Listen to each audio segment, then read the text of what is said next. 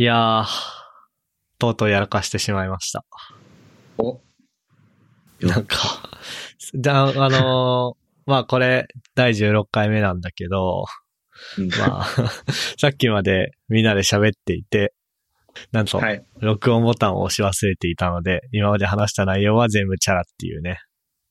いやー、新年一発目でやらかすっていう。いいですね。いいですね。なかなか、そういう出しが。なんかあれだよ。だから今年翻訳だからだよ、僕ら。ああなるほあど。あ、払った？あら、役払いした？役払いしたよ。じゃあもう無僕してない敵じゃん。嘘してないいや、もう役払ったら無敵だから、一年間。敵。え、でもなんか、効力がまだ、あれじゃない？今浸透中なんじゃない？ああ、今。DNS 浸透みたいな。そうそうそうそうそう。翻訳、役払い浸透みたいな。だから、まあこっちのインスタンスにはまだ来てないみたいな。はいはいはい。ああ、ほんと、ごめん。いいよいいよ。えでも、貴重な体験ができて。ねえ。うんアマチュアならではの失敗ですよ。あれ、やった方がいい。あの、テンプレに追加しといた方がいいね。なんかさ、書いてんじゃん、うん僕ら、あの、放送の前に共有してるメモに、なんか、今日は第何回だとか、ちゃんと、マイクとかスピーカー大丈夫ですかとか、うん。のところに、録音ボタン押しましたかって書いとけばいいんだね、テンプレにね。うん。ああ、まあ、あたかも初めて話すかのようにやりましょう。はい。まあそういうわけで皆さん、あの、今更ですけども、新年明けましておめでとうございます。おめでとうおございます。めでとうございます。そうっすね。年末年始どうだった？なんかして、さっき聞いてないことを言える人いたらいいよ。久しぶりに小樽行ってきたんだよね。おー。そう友達と、あと後輩の子二人と、ああ、はいはい、はい。四人で行ってきて、いやーなんか、久しぶりに行くとやっぱり見るもんがあって楽しいなという感じだったね、小樽。うん。運河の街ね。ガラス、そうそう、運河の街。ガラス館とかさ、はいはい。この年齢になって、8ヶ月ぐらい北海道から離れて、小樽に行く機会が全くないみたいな状況で行くと、あ、こんなのあるんや、みたいなのとか、あの時なかったものがここにある、みたいなのが結構あって、うん。こういろんな発見があったなっていうのと、やっぱ北海道の寿司はうまかったなっていう、ああ、いいね。感想うん。夜飯食べて。なんだっけ？何ガラス店だっけ？なんとかガラス北一あ、そう、北一ガラス店とかすごい有名だよね。有名だね。であそこも行っレンガだなうん。綺麗でしたないいなあとね、年末だったっていうのもあってね、すぐ店が閉まるね。あ、そう。う。そう。飯屋がほとんどなかったね。大変だね。大変だったね。みたいな感じっすかね。話せる。さっき話してない内容。いいね。ああの、年、年始にね、空気清浄機を買って、うん。はい。空気清浄機を買って、で、まあさっき収録ミスった時はずっと赤いランプがついてて、俺の部屋汚ねえなっていう話をしたと思うんだけど、うん今見たら青いランプに変わってたから、あの、ちゃんと今綺麗です。はい。これは、恩恵をミスったことに、綺麗な空気で収録ができる。あ、そうだね。やっぱり、ねやったね。空気の質は話の質だからね。なるほど。本当か？僕は、あの、9日間の連休だったんだけど、前に1日、後に2日続けて、ゆ有給取って12日間にしたんですよ。実は。ええ 下手くそ。話したやつ。ちょっとこれは、ちょっと初めて、あのに初めて言うから、ちょっと聞いてほしいんだけど、うん。広角機動隊を見直していて、っていうのも、うネネットフリックスで今年、なんと広角機動隊の新作があるらしくて来るんだよね。そう。ね。ええ それが楽しみだなっていう 話です。ほんとごめん、みんな。いえいえいえ。全員、全員。用意してきてくれたのに。アイスブレイクトークを。で、しかも、ちゃんと、ちゃんと新しい話したらトシだけっていうね。ああ、まあそういうわけで。うあるよな。新年一発目ですがやっていきましょう。で、そうね、えっと、まあ、年末年始の話とかはしたんで、そうね、まあ、久々にじゃあ、なんか普通の、僕の、僕も話題を提供したいなっていうことで話させてください。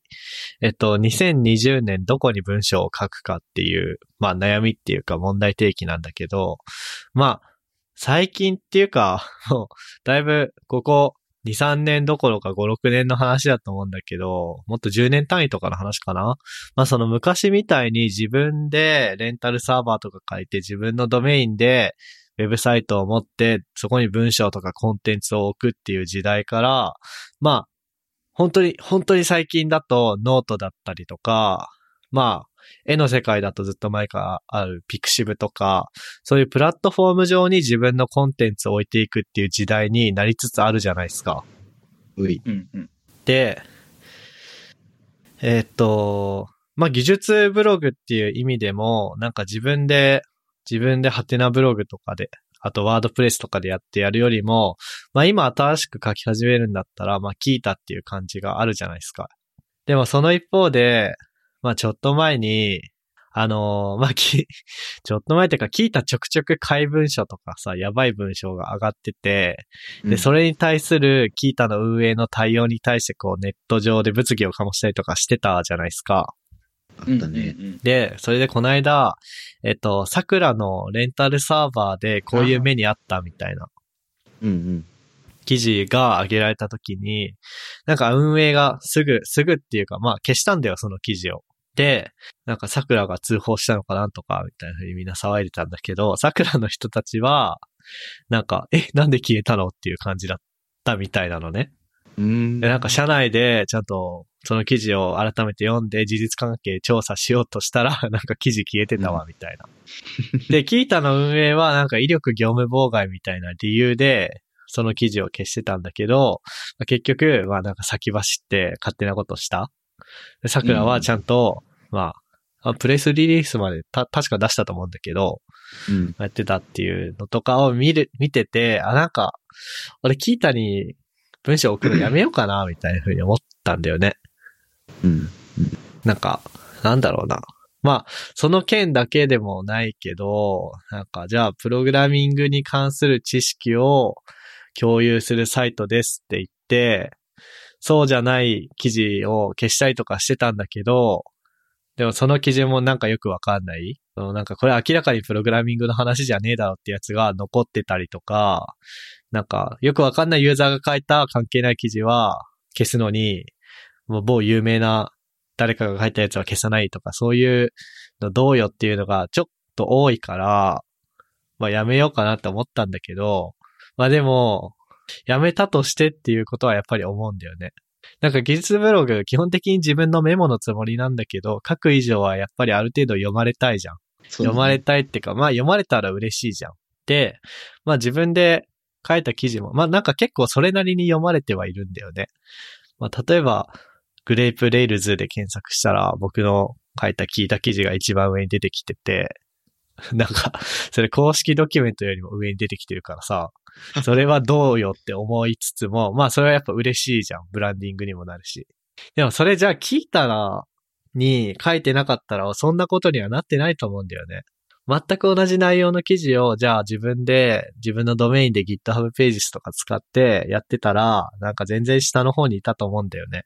で、なんか聞いたのおかげで、やっぱ読まれているっていう部分はやっぱりある。それは聞いたのコミュニティの中に記事を投稿している恩恵でもあり、キータっていうブランドの強さによる SEO 効果に、のブーストのおかげでもありって感じなんですよ。なので、なんかキータやめようと思ったけど、あれでも、でもな、みたいな。難しいよな。で、さらに収益的なあれで言うと、まあ自分のハテナブログとかにすると、まあ広告設置できるじゃん、アドセンス。うん、うん。で、現状僕が書いたコンテンツで一番読まれてるのってキータなんだよね。あの、自分のハテナブログで独自ドメインでやってアドセンスも、アドセンスとか Amazon アフィリエイトとか設置してる個人ブログよりも、キータの方がアクセス集めてるから、これ、自前ブログにすればいいじゃんって思ったんだけど、まあなんかそれをすることによって、アドセンスとかで得られる収益と、というは、ある意味、はした金のために、キータに記事を置いとくことによって、なんか僕のさ、ブランドができてくるわけじゃん。実際さ、なんかキータの記事を読みましたとかってスカウトたまにごくまれに飛んできたりとかするじゃん。キータのこういう記事を拝見し、アクティブレコードに強い方とお見受けしましたみたいな。大した記事じゃないんだけどさ。あるらしい。まあでも、じゃあそれ自分の個人で GitHub ページとかで配信してるブログでそういうことが起こるかっつったら俺は起こらないと思うんだよね。それによって、こう、そのキータとかのおかげで自分のブランドが構築されて、それによってあ上がる、将来上がる、まあ、給料うん。と、自前で配信することによって、アドセンス設置できてそこで得られる収益ってなったら、まあ、どっちがいいのよってなったら、まあ、後者の方がいいじゃん。後者っていうのは、あの、聞いたって書いて読まれることによって、自分のブランドが構築されて、それによって給料が上がるっていう方がずっと絶対いいじゃん。そんな技術ブログで、なんか、何百万とか稼げるわけじゃないんだからさ、どっちにしろ。ってなると、なんかもう、俺はどこに文章を書いていけばいいんだろうな、話。なんか本当はこれブログに書こうと思ったんだけど、まあブログに書く前の下書き的な感じで今ここで話してみている。うん。プラットフォームの信頼性を取るのか、それとも個人でサイトを作って、そこにコンテンツを置いて、で、まあいろいろ、ちあの、SEO のチューニングとかもやらやらなきゃいけないよみたいなことが待っている方向に進むのか、どっちの方がいいんだろうね。なんか僕は、僕もそこ迷っててさ、今メディアム、ミディアムだっけ？ミディアムと、ハテブと、あと GitHub ページスっていうさ、3つあって、僕のブログは。もうそろそろ統一したいなと思っているんだけど、結局、まあメディア系のサービスを開発してるからそっちのナレッジを使って自分でサイトを作ったりするのもありだなと思いつつ、でもなんかそういうのは、あくまでなんかブログを書くっていうことの関心事じゃないから、そうね。いいプラットフォームを見つけて、そこでやるっていうのも、まあ、正しいよなと思ってさ、なんかそこは僕も迷ってて、どういう結論を出せばいいのかは、今、今決めあぐねてるところなんだよね。うん。うん。あとまあ、その、ハテナ。まあ、僕はメインのその技術じゃないブログは、ハテナブログでやってるんだけど、うん。なんかそのハテナの姿勢に対、ハテナの やり方？に対してもどうよって思う部分があって、これはなんか誰かの受け売りなんだけど、まあそのハテブって結構さ、煽るのを推奨するようなプラットフォームになってんじゃん。その、なんかまずハテブのさ、空気自体、なんかある記事に、こうなんか茶、茶化すようなコメントをつけるの、つけたら優勝みたいな雰囲気になってる部分を感じるし、あーうんあとさらにそれを他の人が煽ることできるじゃん。スターつけまくって。あの、ハテブに対、ブックマークのコメントに対してスターをつけれて、で、一人で何個もスターを押せて、何個もスターがつくとそれが上に上がってきて、みたいな。う。そうね。なんか、もう、なんかもう、仕組みがもうそういうなんか負の感情をさ、煽るようにできてんじゃん。で、しかうも、それを放置してるじゃん、ある意味、ハテナは。そうだね。うん、そうだね。そう、うん、そうだね。そう。で、だから俺、ハテナブログすらもやめようと思ってたの、一時期。うん。なんか流行りのノートに行くか、まあそれか、本当に WordPress なり、自分で Rails で作るなりして、自前でやるか、みたいな。うん。なぜなら、そうやっぱり、なんつうの、ハテナの放置しとく姿勢？うん。あんまり好きになれないから。みたいなのを思ってた時に、その Qiita の、さっきのサクラの話が来て、今度は、運営側で、いろいろ、今度、だから Qiita 的にはさ、良かれと思ってさ、放置しなかった結果、あんな風になっちゃったわけじゃん。うんなるほど、ちゃんと運営が自治しようとした結果、こういうことも起こるのか、みたいな。うん。まあ、ヒータのやつに関しては、なんだろうね、オペレーションがまずいっていうところはあるから、そうなんだろう、運営の姿勢とかって一概に言えない気もするんだよなぁと。オペレーションがまずいというのは？あの、記事を削除する前に関係各所にああ、うんはいはいはい。連携を取って、その情報を出していていいのかみたいなところを他社とも連携するみたいなことは絶対必要だったと思うし、その記事の対応だけを見てやるっていうのもなんか、あれって感じもするけど、やっぱり、あれだよね、さっき言ってた、その、非公開にする記事の選別みたいなところとかさ、変なアカウントがあるみたいなのをちゃんと制御しているっていうところもありつつみたいなところあって難しいなっていうのは。ね。うん。なのでどこに書けばいいんだろうな、みたいな。で その、いろんな観点から、その、うんお金っていう観点からだと、お金っていう観点でもあるし、プラットフォームとしての姿勢、運営の姿勢っていう観点からでもあるし、っていう、うん。いろいろこう見てると、あ、なんか、結局やっぱり今の形に落ち着いちゃうんかなっていう迷い。まあこれは取り留めのないというか答えのない話なんだけど。で、まあ、勉、自分、完全自前でやるのは勉強にはなるけど、まあ、ハテナブログやキータの SEO 力うん。に勝てる気がしない。なんか、あれだもんね。特に僕、あの、運営の姿勢とかは、あの、特に考えたことはなかったんだけど、かその、それを考えたことない僕でも、あの、記事投稿するサービス多くて、どれにしようかなってのはあったから、うん。うん単純に母数も多いし、なんか、迷っちゃうよね。まあ、母数が多いのはきっといいことなんだろうね。一つしか選択肢がないよりは。確かに。そうだね。だけど、まあ迷うわっていう。うんうん。うん。いろんな人に、あの、よく見かけるのは、あの、記事全部写しましたって言う人いるけど、あの人たちは何を基準にして記事全部写してるのかちょっと気になってきた。何を基準にして？あ、そう、なんか、記事全部こっちのサービスで書いてた記事全部こっちに移しましたって、ああ。ツイッターなりブログなりで報告してる人たまに見かけるんだけど、うんどういう主義主張があってそうしたのかなってのは特に追いかけてなかったから、なるほど。そうそう、そういうのも着目して今後は見たくなっちゃった。まあなんかみんなさ、新しいのが出てきてそっちの方がいいからう。うんん。映るっていうよりは、今使ってるやつに不満が出てきて、逃げ先に行きましたっていう感じな気がする。ああ、なるほど。なんか僕の大好きなリビルド FM のやってる宮川さんは、うん。昔 Tumblr で自分のブログをやってたんだけど、うん。 Tumblr のエディターがどんどんどんどん改悪されてくんだって。へえ。改悪。うん。あの、なんだっけな。なんか Markdown 対応が中途半端ですげえ使いにくいとか。で、ミディア。アムに移ったんだけど、2年、3年ぐらい前かな。でもなんかこの間ミディアムにも文句言ってて、ページ開くたびになんか、なんだ、なんか出てくるみたいな。ポップアップで。なんか出てくるじゃん、ミディアムって。あるね。ああ、出てくる。あの、GDPR のあの、クッキー使います、 accept みたいなやつ以外にも、うん。なんか、サインインしてくれ、みたいな出てくんじゃん。うん。出てくるね。あれうざいじゃん。う。うんん。なんかツイッターとかが出してくるのとは違うじゃん。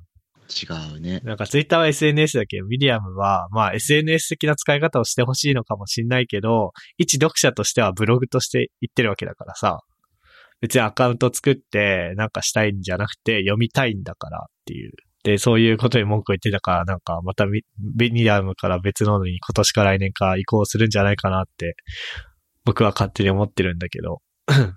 まあだからそういう今自分が使ってるプラットフォームに対して文句があるから、別のとこに逃げるっていう感じな気がする、みんな。うんうんうんうんなんか、もう、さっき言ったさ、個人のちょっとした収益が得られるところとか、うん。なんか、エディターが使いやすいとかさ、まあいろんな基準があると思うんだけど、どれ重視するかだよなって、結局。うん、そうね。多分、使うときはさ、なんだろう、書く側としてはエディターの性能が、性能というか、ちゃんと機能が整備されてるみたいなところが一番重要になってくるから、僕はそこを重視したいという気持ちがあります。僕はね、独自ドメインができて、RSS フィードを生えてくれて、うん。うーん。まあでも必須なのはそんぐらいかな。うんうん。なんか独自ドメインに設定さえしちゃえば、裏側が、ハテナだろうが、タンブラーだろうが、うん。気分で変えれるじゃん。そうね。まあ、記事の、一つ一つの記事の URL、パスは変わっちゃうかもしれないけど、まあ、ドメインは変わんないから、僕のブログは、まあ、裏がハテナだったり、ミディアムだったり、ワードプレスだったりするかもしれないけど、もうこれです、みたいなうんうん。風に言えるから、それは必須条件かな。うん。ちょっとね、いや、なんかでも、そう、っていうかみんなブログ全然書かないよね。書かないね。書書いてい。ないね。俺、今年、今年？去年か。去年一人アドベントカレンダー完走したんすよ。おす、ごい。偉い。偉い。みんなも、偉い。みんなも記事書こうよ。書く。なんか、ブログあんま書く感じない？みんなって。うん。習慣としてい。ない。うん。ないな。なって。うん。あ、あとなんだろうね。未だになんかブログとして公開するにはある程度レベルが、レベルというか、情報としての質が担保されないとまずいよね、みたいなところはある。思ってるからそこでなんか、なんだろう、足踏みしてしまうところはあるかなっていうのはうん。一つ。なるほどね。うん。なんか、あ、でもそれね、あの、だから、ハテナブログやめようムーブメントが一瞬あった時にノートに行こうと思ったんだけど、うん、うん。ノートを触ってる時にそれちょっと思った。うん、うん。なんか、なんだろうな。うーん、なんかマジでどうでもいい記事とかをさ、僕はブログに書くんだよね。うん、うん。なんだろうな。具体的には、あ、なんか嵐のドキュメンタリーがネットフリックスで配信されてたわ、すげえな、みたいな話とか、うん。あとはなんだ。えー、月曜から夜更かしが Hulu で見られるようになってたわ、とか。うん。そういうなんかマジでどうでもいい話をノートに書いていいのかどうかがちょっとわかんない部分はあった。うん。うんなんか、多分いいっぽいんだけど、なんか、うん。ノートのトップページに出てくるのってさ、そういう記事ではないじゃん。そうだね。なんかマーケティングの神みたいな人がいろいろ、いろんなアプリ分析しましたみたいな記事ばっかり出てくるからさ、うん。あ、ちょっと僕は、お呼びでないかなみたいな。な、な、なので、トッシーの言う気持ちはちょっとわかるかも。そうなんだよななんか各記事各記事一つ一つコンテンツとして優れていることはさ、必要ないけどさ。うんでも、一定のラインは超えてないと、その、何？後で自分で見返した時にさ、辛くなる問題もあるから。ああ、ああ、でもちょっとわかるかも。うん。なんか、そこら辺難しいなーって思う。そうね。高専1、2年の頃に書いたブログとかは、うん。俺見返したくないもん。学校一週間休んだ時のブログとか。あ、あれは、なんか作品じゃん、あれは。そうだね。なんかそうじゃなくてさ、そうだなんだろうあそこまで行くと作品だよ。確か あれはもうコンテンツ。なんか、そういう系よりも、あれはさ、5000何文字とか書いてたからさ、いいと思うんだよ、別に。なんかそういう系よりもなんだろうな、なんか。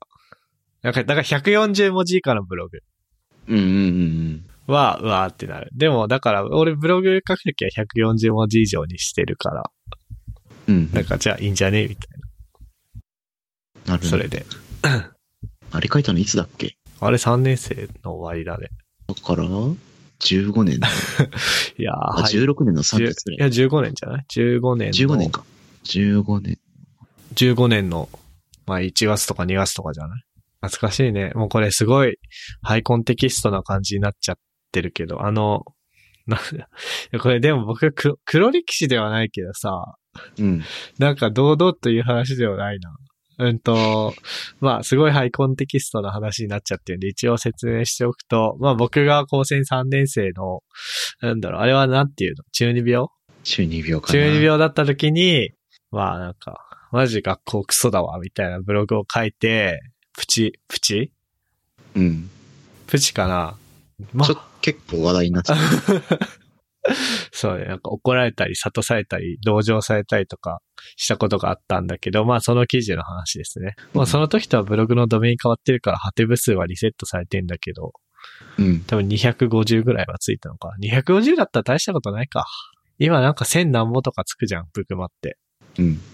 まだまだですね。まあなんか、そういうこともありましたね。だね。はい。はい。まあなんか、結局、何の話をしていたんだっけ？どこで文章書けばいいんだっけ？みたいな。あ、うん。なので、そういう迷いがありました。っていう感じですね。まあただみんなそもそもブログを書かないっていう結論になりそうだね。あれだね。なあれだっけ？トッシーは、あれだっけ？うん。完成度ないとあかんかなっていうのがあって、なかなか手出せないって感じ。そうね。なんか、そこがネックになってるかもしれない。うんうんうん。書くことはあっても、そこまでの情報にならないなっていうのが、個人的な悩みです。僕はちょっと違って、えっと、なんだろう。書き始めると、なんか、あれもこれもってやっちゃって、うん。あなんか結果的にめっちゃ体力使うみたいな感じになっちゃうんだよね。なんか、うん。いろいろ気にしすぎちゃって。っていうので、一つ書こうと思うと、かけるカロリーが高すぎて、あ、めんどくさいってなっちゃう感じ。でもなんか共通してるのはなんか自分にハードルかけてないっていうのがちょっそれだ、それな。とね、あるかもしれない。あるかもしんないな。っていうか、あるな。ね。なんか変な完璧主義って、なんか生きづらくないですか？一番厄介なやつなんだよな。ね。一番最近特に思うもんだけど。わかる。わかる。仕事できないしててもたまになるじある。あるんだよ。そんなか想定通り完璧にできる能力、ないのにね。ね、ないのに、その変な完璧主義だけで突っ走ってると本当に消耗が激しすぎて、激しいね。ね、そんなん捨てればいいんだけど、ね、捨てればいいんだけど、なんか、なんだこれはってい 思っちゃうね。うねめっ、ちゃうよね。めっちゃわかるわ。よかった分かり手がいて。まあ、じゃあブログ、どこに文章を書くかみたいな話に関してはこんな感じですかね。ですね。で、ど、どうする？ふっくん行く？お、これは、そう、いきますか。はい。えっと、ちょっと話題を話したいんですけど、あの、やっていきっていう言葉あるじゃないですか。あの、なんだろう、わかんない人への説明いるかしらね。説明できる？やっていきって。ちょっと難しいので、あの、要は、なんでしょうね。言葉だけで説明すると、あの、やっていき FM っていう、ポッドキャストがあって、で、そこで、なんか、イトポイドさんっていう人が提唱したやっていきっていう言葉があるんですけど、その、要は、や、やっていくぞっていう気持ちだったりとか、その、ことをやっていきっていう言葉が、で表現してるんだけど、それが結構、あの、なんでしょうね。この曖昧な気持ちを一言で表す言葉としてめっちゃ有用だなっていうことで、よくエンジニア界隈ではやっていきっていう言葉がよく聞くんですけど、なんかそれと同じぐらい、あの、使いやすい言葉を僕は発見してしまったと思っていて、それが信念を積み上げるっていう言葉なんだけど、うんこれはどういうことかっていうと、あのスライドシェアだっけな？を見ていて、あの、あ、スピーカーデックだったかもしれない。まあ、スライドを見て、スライドが、あの、ハテブにあったんですよ。上がってたんですよ。で、あの、強いエンジニアという灯火っていうスライドで、強いエンジニアに必要なのはこういう項目だよねっていうのをいくつか挙げて解説してるっていうスライドで、その中の一つの項目に、あの、信念を積み上げるっていうことが挙げられていて、うん。まあ、どういうことかっていうと簡単に言うと、あの、曖昧なまま理解を深めていくっていうか、なんだろう、あの、まあ、プログラミングをするときとかで、あの、前の項目あんまり理解してないけど次行っちゃおうみたいなことじゃなくて、一つ一つ理解して土台を固めていった方がいいよねっていう話なんだけど、なんか、あ、それ、よく僕はできてないわっていう反省につながったりだとか、なんか分かりみがすごい深くて、で、なんかしかもその曖昧な状況を端的に表してる言葉で、お、これめちゃくちゃ有用性高いんじゃないかなってビビッときたのが、その信念を積み上げるっていううん言葉だったっていう話です。なるほどね。そ 似たような話で、なんか、なんだろうな。まあなんか、エラーとかに、エラーとかやり方わかんないこと出会って、で、スタックオーバーフローとかに出てきて、そのコードをコピペしたして、こう、事なきを得たりとかするじゃん。う。うん。でもそれは、まあ、バージョン管理システムにコミットした以上は、こう自分の責任だから、自分の書いたコードだから、だから理解しないまま使うなみたいな話とかあるよね。そのコードを。あるある。あるあるねなんか曖昧な理解のまま、こう、とりあえずググって出てきて、これで解決できるっぽいから、ペってコピペして終わりじゃなくて、まあ、積み上げる。それで言うと、なんだ。これは信信念を積み上げるってこういう使い方で合ってるかな合ってる気がする。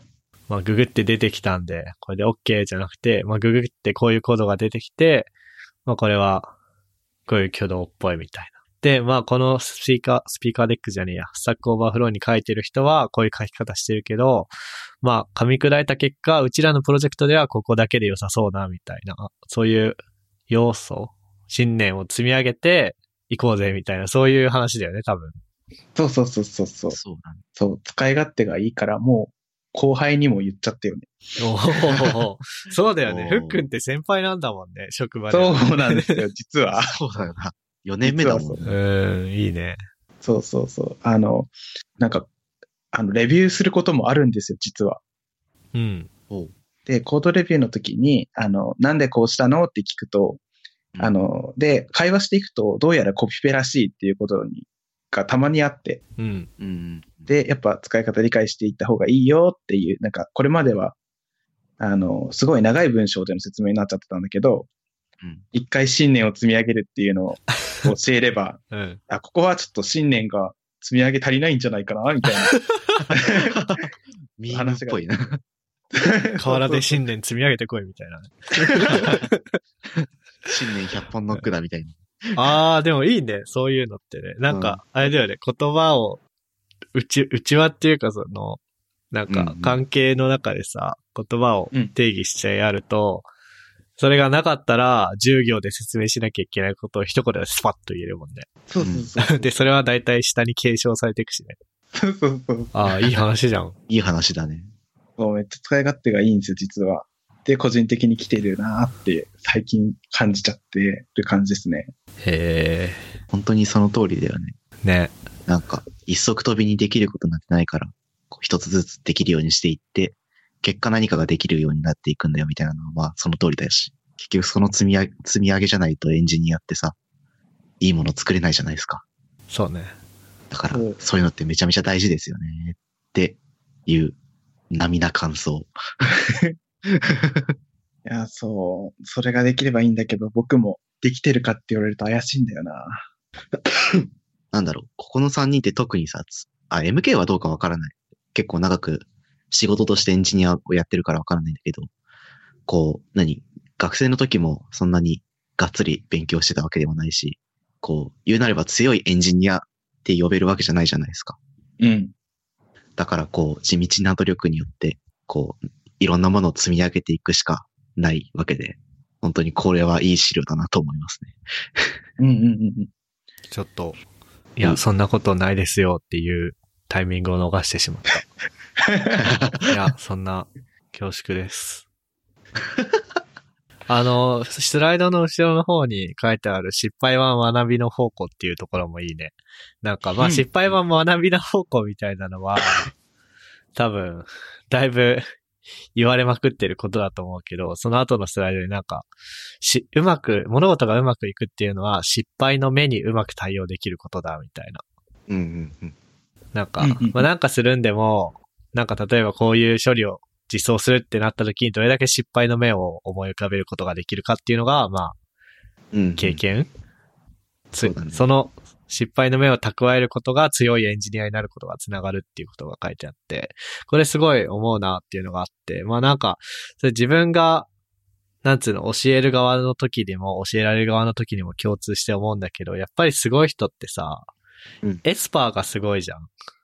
ああ。そのエスパーってどういうことかっていうと、まあ自分がエスパーする側の時はさ、なんか後輩とかにプログラミングを教えてて、でなんか、こういうエラーが出てきたんですけど、みたいな。で、大体それはさ、なんかさ、なんか、それはどうよっていうエラーログを送ってきたりとかするわけじゃん。なんか、そのエラーログを送られてもな、みたいな。でも、うんなんか、何をしようとしてたのか、まあ文脈から読み取れる時もあれば、いろいろインタビューしてって読み取れる時もあるんだけど、ある瞬間に、あ、それって実はこういうことじゃないみたいので、こううまく解決できたりとかするじゃん。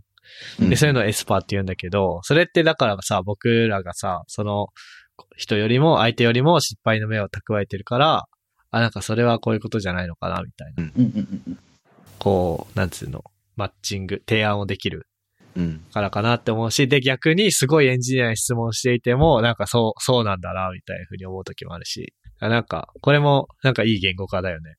うんうん。ね、言語化、この資料すごいよね。この資料いいよね。これ、書いた人誰よって思ったら、大場康子さんっていう人なんだね。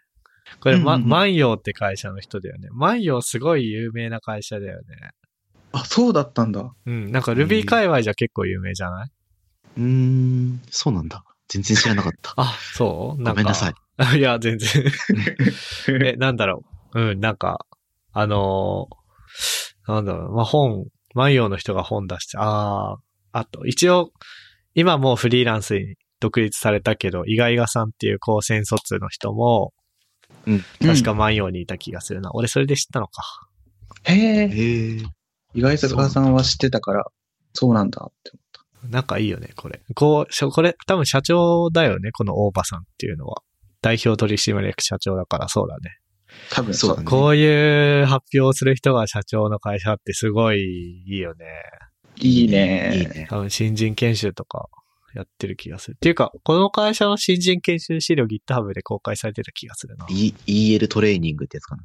さっき見てた時にかな？出てきたけど。うんうんうん。エ。ブリ、エブリリーフ。万葉でエブリリーフで言えるかなるほどうん。うんうん。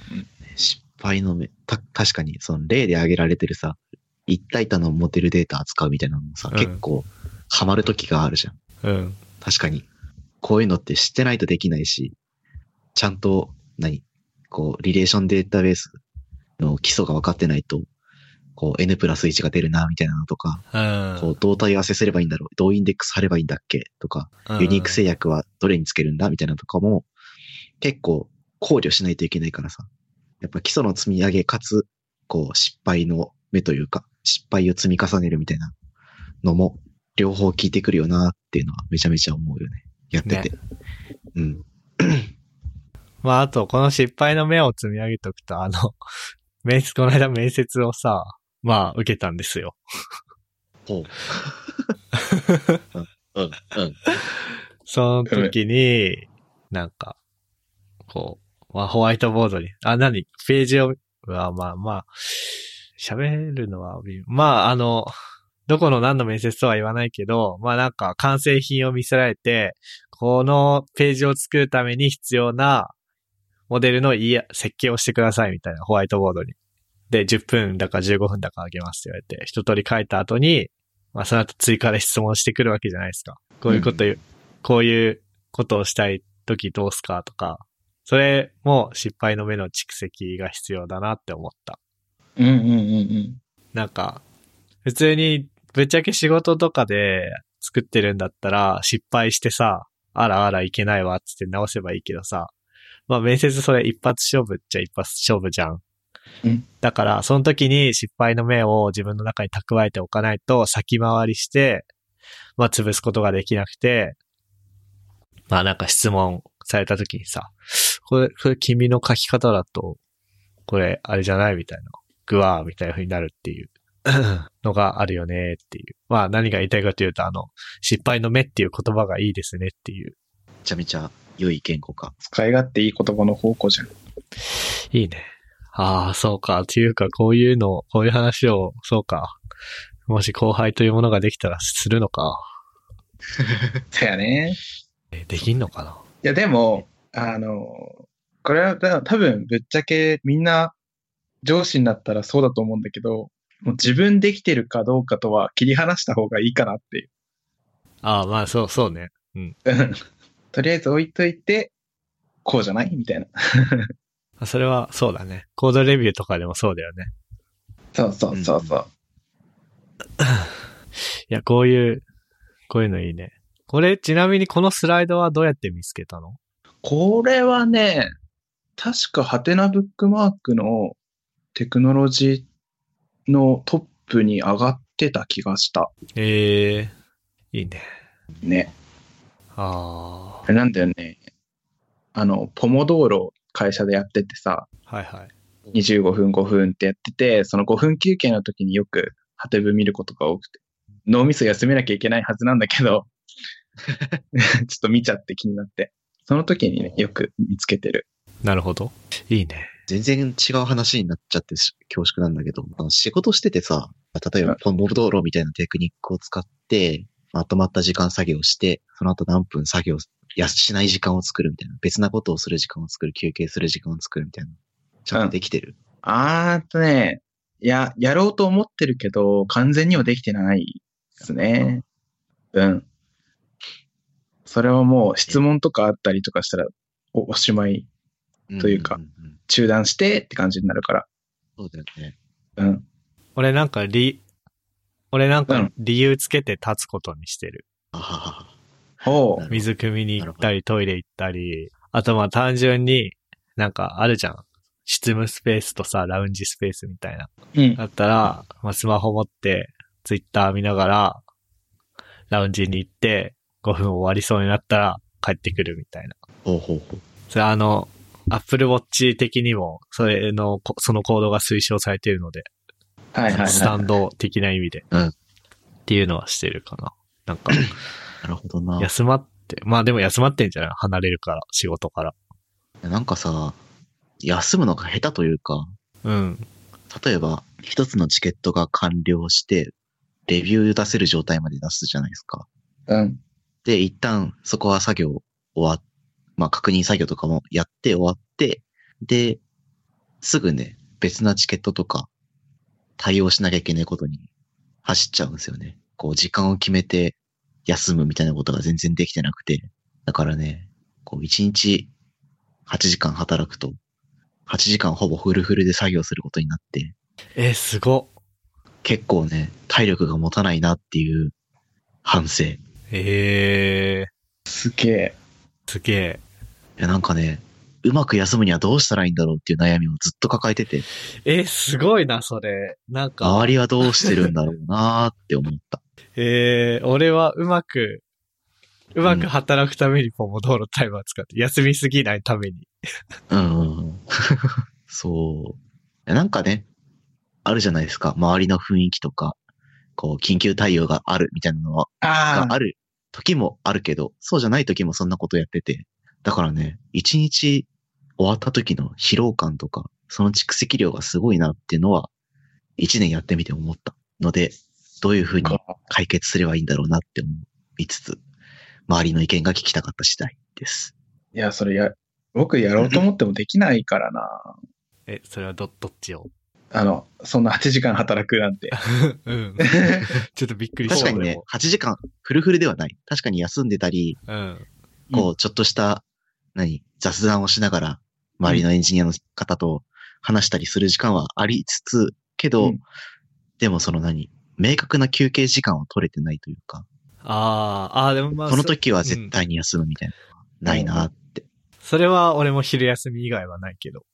ああ、そうなのか。うん。な、な、なんだろうね。難しいね。難しいね。どのタイミングで休んで、休むというか、こう、小休憩を入れて、気分を落ち着かせたりすればいいのかなっていうのは、結構難しいなと思った。そうね。うん。一番の問題って周りの目かな？いや、でも周りの目はあんまり気にしてないかな。あ、そう。うん。それこそ、隣の先輩が1時間おきにタバコ休憩行ったりしてるから、そこら辺は全然ね、いいと思うんだよね。うんうん。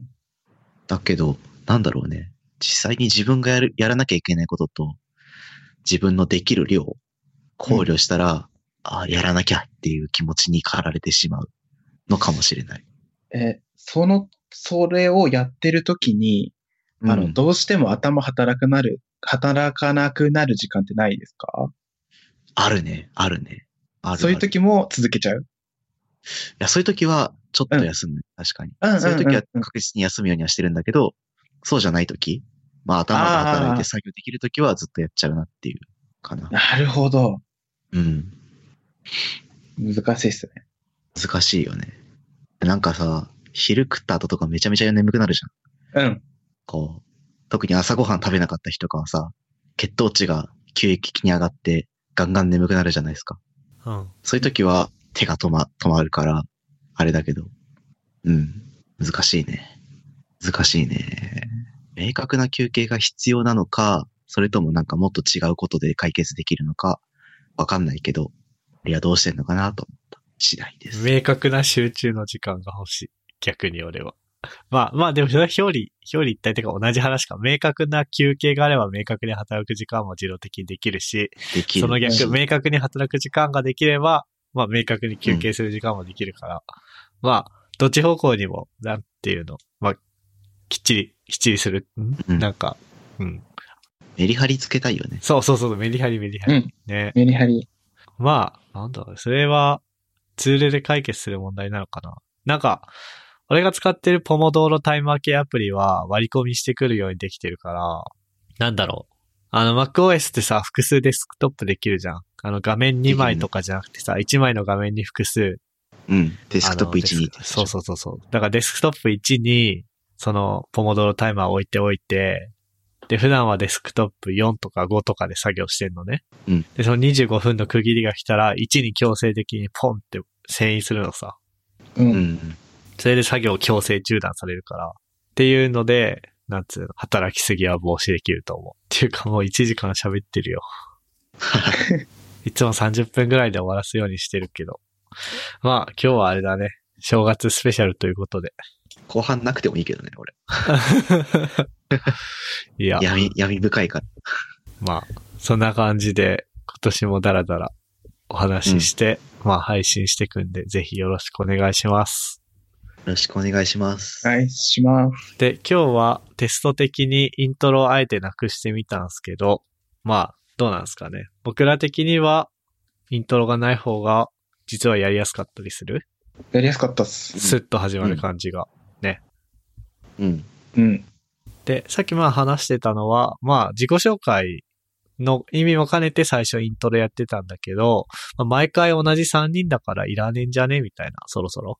ゲストを呼んだ時とか企画ものやる時は、まあやってもいいけどっていう感じっぽいんで、まあなんか、今後はそんな感じで、いきなり始まる感じでやっていこうと思います。はい。あじゃあそんなとこっすかね。じゃあ、アウトロ？誰？トッシーゆるふわポッドキャストを聞いていただきありがとうございました。番組に関するご意見、ご感想は、ツイッターハッシュタグ、シャープゆる28までお願いします。今回のエピソードで扱った話題やリンクは、https コロンスラスラゆる 28.com スラ16っていうリンクにあります。見てください。では、第16回 MK ふっくんとしーでした。ありがとうございました。